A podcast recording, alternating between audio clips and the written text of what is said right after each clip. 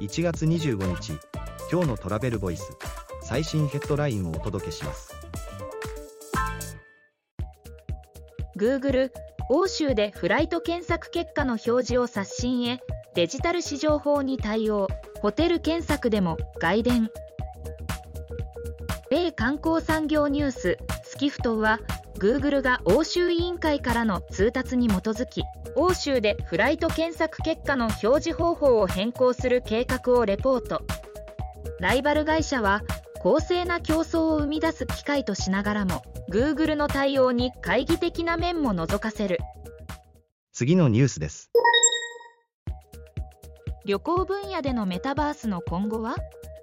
今年後半にはトリップアドバイザーが参入予約前のお試し旅行体験で。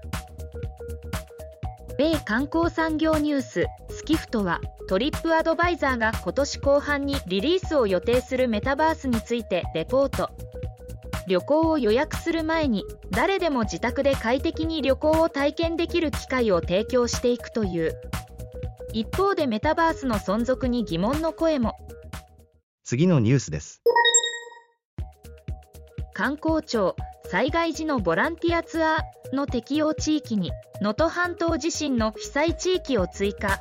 旅行業法に抵触せず募集可能に。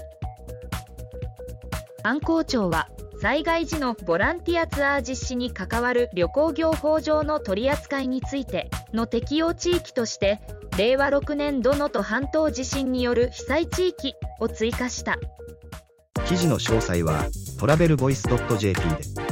ではまた明日。